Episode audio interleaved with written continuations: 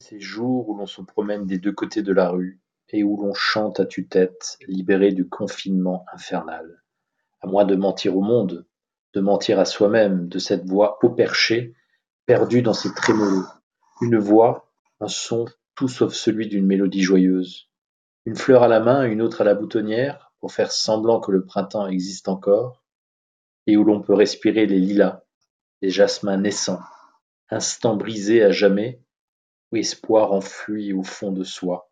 En attendant ces jours meilleurs, cette liberté retrouvée de livres feuilletés en terrasse, et si c'était un défi à soi-même, une porte que l'on cherche à ouvrir qui n'est rien d'autre que celle de son fort intérieur fermé à double tour Comment savoir?